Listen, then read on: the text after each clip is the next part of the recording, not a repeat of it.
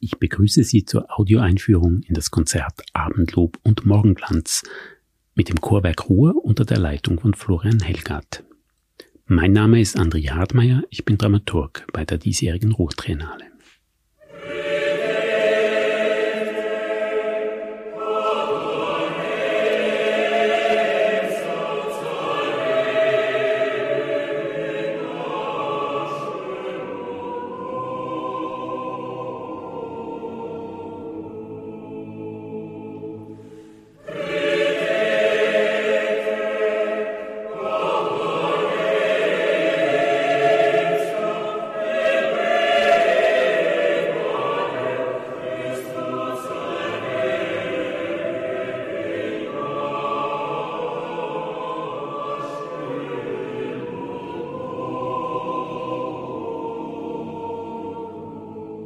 Die stärksten musikalischen Eindrücke verdanke ich meiner Großmutter. So erinnerte sich Sergei Rachmaninow in späteren Jahren. Denn es war seine Großmutter, Sofia Alexandrowna Butakova, eine tiefreligiöse Frau, die den jungen Rachmaninow mit der orthodoxen Liturgie und ihren archaischen Ritualen vertraut machte. Rachmaninow wurde vor ziemlich genau 150 Jahren, am 20. März 1873, auf dem elterlichen Gut bei Saraja Russa in der Nähe von Novgorod geboren, wo er auch seine ersten neun Lebensjahre zubrachte. Im Alter von neun Jahren trat er dann ins Konservatorium in St. Petersburg, der Hauptstadt des damaligen russischen Zarenreiches, ein. Doch in den Ferien nahm ihn seine Großmutter jeweils zu sich nach Novgorod. Das dortige Landleben war geprägt von alten Traditionen. Mit Sophia Alexandrowna besuchte er regelmäßig den Gottesdienst und sie nahm ihn auch mit zu Ausflügen in die Klöster der Umgebung, wo es hervorragende Chöre gab. Es war vor allem der Znameni-Gesang, der es dem jungen Rachmaninow angetan hatte, dieser jahrhundertealte liturgische Gesang, der in der alten byzantinischen Neumenschrift notiert wird, daher Neumen oder eben Znameni-Gesang genannt wird.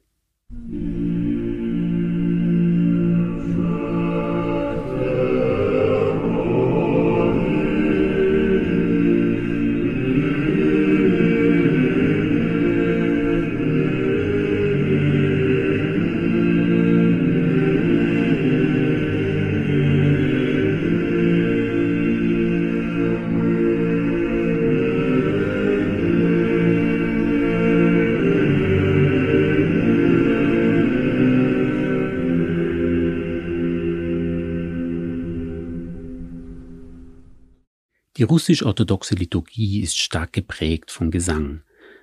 Ja, fast der gesamte Gottesdienst, eigentlich alles bis auf die Predigt wird gesungen und Instrumentalbegleitung ist nicht erlaubt, da das Wort ganz im Zentrum stehen, es zu keiner Ablenkung kommen soll.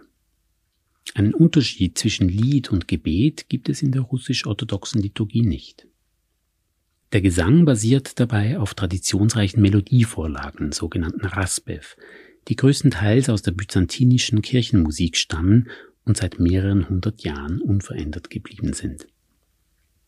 Charakterisiert ist dieser von Mystik erfüllte und in kirchenslawischer Sprache vorgetragene Gesang durch sein byzantinisches Tonsystem mit seinen acht Modi und nicht zuletzt durch das starke Bassfundament, das den Einsatz speziell ausgebildeter Oktavisten erfordert. Rachmaninow widmete sich in seinem kompositorischen Schaffen nur zweimal ausgiebig dem russisch-orthodoxen Kirchengesang. Zunächst 1910 als inzwischen längst berühmter Komponist und gefeierter Pianist.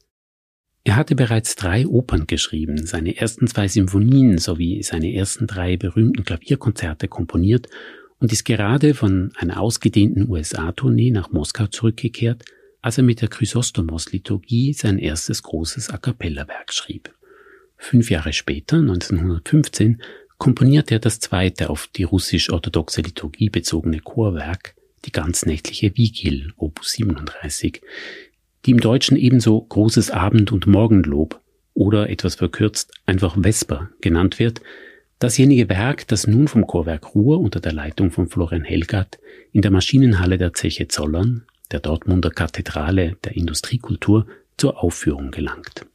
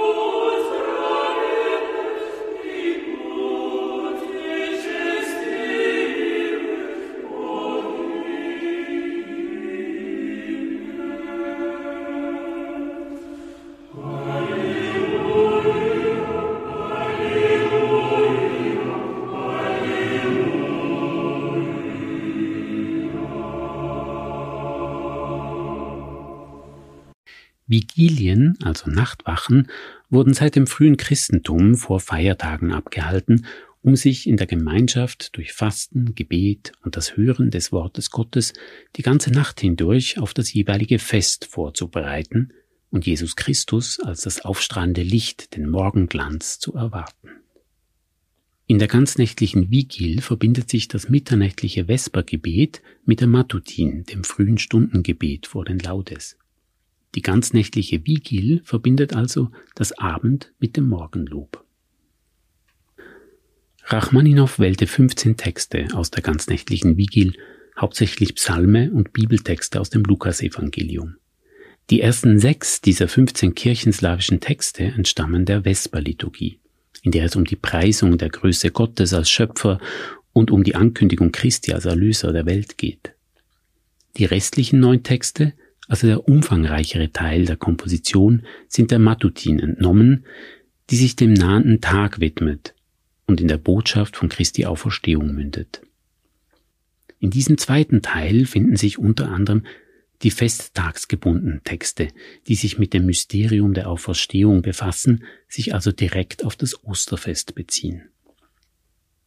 Bezeichnend ist nun, wie Rachmaninow bei der Vertonung dieser Texte althergebrachte Stilelemente mit eigenem Material verband.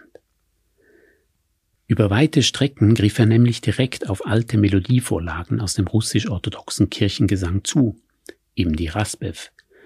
Fünfmal sind es Nameni Raspev, zweimal sogenannte Kiefer und zweimal griechische Raspev, also bestehende Melodien, die auf Quellen des byzantinischen Kirchengesangs zurückgehen und nach wie vor in der Liturgie vorkommen. Nur fünf Teile hat Rachmaninow mit eigenen Melodien versehen, wobei auch diese in bewusster Nachahmung des Rituals gehalten sind, wie er selber sagte, so dass kein stilistischer Bruch zwischen den altüberlieferten und den neuen Melodien zu erkennen ist. Vielmehr verschmilzt das Traditionelle mit dem eigenen Material zu einer Einheit. Im Zentrum des Abendlobs steht der Lobgesang Simeons aus dem Lukasevangelium, das Pendant zum lateinischen Nunc dimittis. Simeon wurde verheißen, dass er nicht eher sterben würde, als bis er den Messias gesehen habe. Als der neugeborene Jesus in den Tempel gebracht und von Simeon erkannt wurde, segnete dieser das Kind und sagt, Nun lass deinen Diener in Frieden gehen. Mit diesem Gesang fühlte sich Rachmaninow so verbunden, dass er sich wünschte, dass er zu seinem eigenen Begräbnis gesungen werde, was letztlich aber daran scheiterte, dass die Noten nicht rechtzeitig aufzutreiben waren.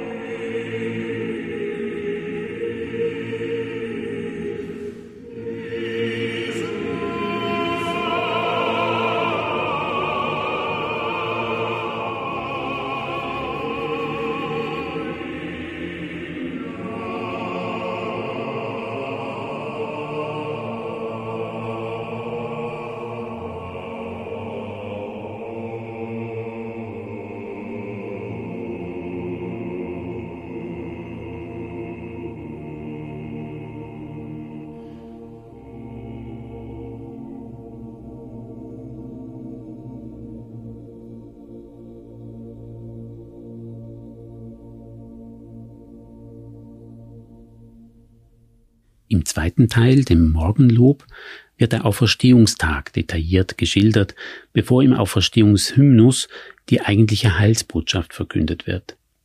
Den Höhepunkt der ganznächtlichen Vigil bildet die große Doxologie, das feierliche Loben der Herrlichkeit Gottes, mit einem Chorsatz, der sich zu immer gewaltigeren Klangmassen verdichtet und in den Ausruf Heiliger Gott, Heiliger Allmächtiger, Heiliger Unsterblicher, erbarme dich unser mündet.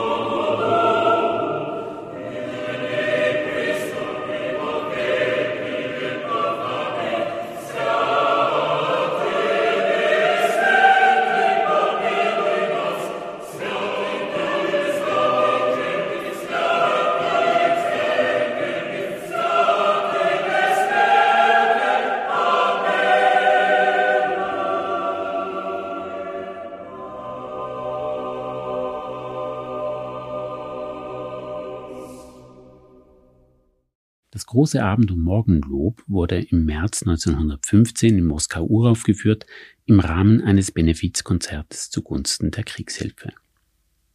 Die Aufführung wurde mit Begeisterung aufgenommen, doch nach nur wenigen weiteren Aufführungen verschwand das Werk für über 60 Jahre von den Konzertprogrammen in Russland. Grund hierfür war, dass zur Entstehungszeit die Vermischung von weltlicher und geistlicher Musik untersagt war und rein geistliche Konzerte nicht außerhalb von kirchlichen Räumen stattfinden durften. Die Machtübernahme der Bolschewiken 1917 führte schließlich dazu, dass es zu einem generellen Verbot von Aufführungen liturgischer Kompositionen kam. Zweieinhalb Jahre nach der Uraufführung der ganznächtlichen Vigil mussten im Zuge der Oktoberrevolution Sergei Rachmaninow und seine Familie Russland verlassen. Rachmaninow sollte nie wieder in seine Heimat zurückkehren und hat außerhalb Russlands auch keine Kirchenmusik mehr komponiert. Den Höhepunkt seines kirchenmusikalischen Schaffens bildet also die ganznächtliche Vigil, die Rachmaninow selbst zu seinen bedeutendsten und vor allem liebsten Werken zählte.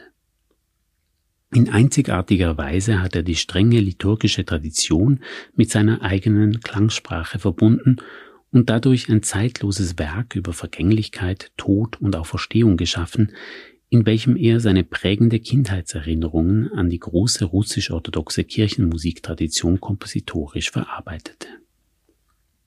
Rachmaninows großes Abend- und Morgenlob ist eine einzigartige Mischung aus einem liturgischen Chorzyklus und einem Chorwerk für eine konzertante Aufführung.